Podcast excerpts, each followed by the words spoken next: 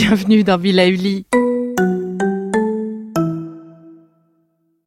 Et avant de commencer cette nouvelle capsule bien-être, je souhaitais vous présenter notre partenaire. Bonjour, le mois de Noël se termine déjà. Entre toutes les activités, les cadeaux à peaufiner, les recettes à essayer, la décoration à poser, je n'ai pas vu le temps passer. Et pourtant, place maintenant à la nouvelle année qui n'a jamais été aussi proche. J'espère que ce petit voyage autour des tables de Noël vous a plu. Entre les découvertes, les recettes originales, un peu d'histoire et quelques conseils nutrition pour gérer au mieux ces moments d'agape. J'ai cherché un pays où Noël était un peu différent de ce que l'on connaît. Et naturellement, en cherchant dans les pays où il fait chaud en cette période de l'année, on découvre des habitudes bien différentes. J'ai donc choisi de m'arrêter aujourd'hui au Venezuela et dans sa capitale, Caracas. Et contre toute attente, là-bas, on ne se rend pas à l'église à pied, mais en roller. Oui, oui, vous avez bien entendu. Et certaines zones de la ville sont même fermées à la circulation afin que chacun puisse patiner en toute sécurité.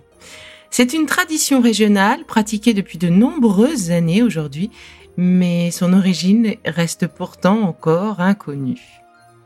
J'ai choisi de vous en parler, ce qui me permet d'appuyer sur un autre moyen de maîtriser son équilibre, autant pour le corps que pour l'esprit, eh bien, c'est-à-dire l'activité physique. Se bouger, marcher, danser, courir, faire du sport. Toutes ces activités permettent de se vider la tête, de dépenser le trop plein de calories. Bien entendu, rien ne sert de se mettre au marathon tout de suite. Le principal, c'est d'y aller par étapes en fonction de son niveau et de son état physique. Ça, c'est le vrai secret. Petit pas par petit pas. Et en ce qui me concerne, le sport fait maintenant partie de ma vie. Il est indispensable à ma rémission, autant qu'un médicament quand même. Ça le mérite d'être dit. Alors petit à petit, j'arrive aux trois heures recommandées. Alors ça ne se fait pas sans mal, mais j'avance. Et côté plaisir de la table, une des traditions culinaires de Noël pour les Vénézuéliens, eh bien, c'est la préparation des alacas. Il s'agit d'une sorte de beignet, mais bouilli, réalisé à base de farine de maïs. Ils sont farcis avec euh, de la viande de bœuf, de poulet ou de porc, et dans la farce, on ajoute des raisins secs, des légumes, du capre, des olives. Le tout est emballé dans une feuille de plantain ou une feuille de bananier que l'on laisse bouillir pendant au moins deux heures. Alors sur le papier, la recette peut paraître simple, mais pour la réaliser, en réalité, il faut bien trois ou quatre personnes.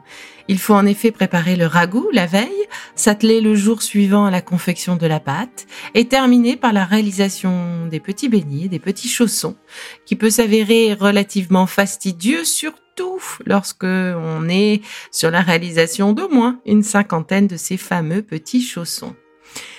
On peut ajouter comme plat traditionnel le pan ramon, un long pain rempli de jambon, de raisins secs et d'olives. On le trouve un peu partout, vendu dans les épiceries de quartier ou même au supermarché.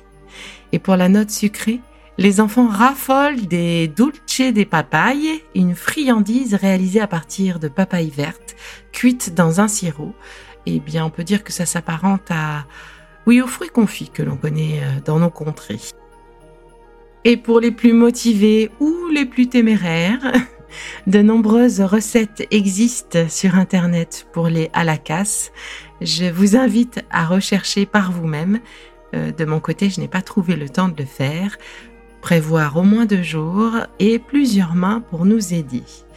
Bref, j'ai été très heureuse de réaliser cette parenthèse spéciale Noël.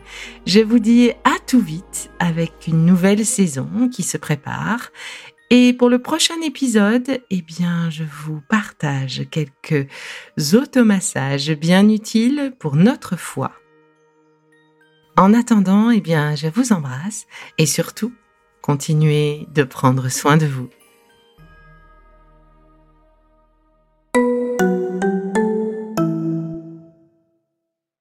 Bon, c'est fini pour aujourd'hui, mais on se retrouve très vite, c'est promis, pour la suite du programme Be Lively. Si ce que je fais vous plaît, continuez de le noter et abonnez-vous pour ne louper aucun de mes futurs programmes. Et entre chaque podcast, vous pouvez aussi me retrouver sur mon compte Instagram, at BeLivelyLife, parce que la vie se vaut d'être vibrante. Et en attendant la prochaine capsule, surtout, continuez de prendre soin de vous, car c'est bon pour tout le monde.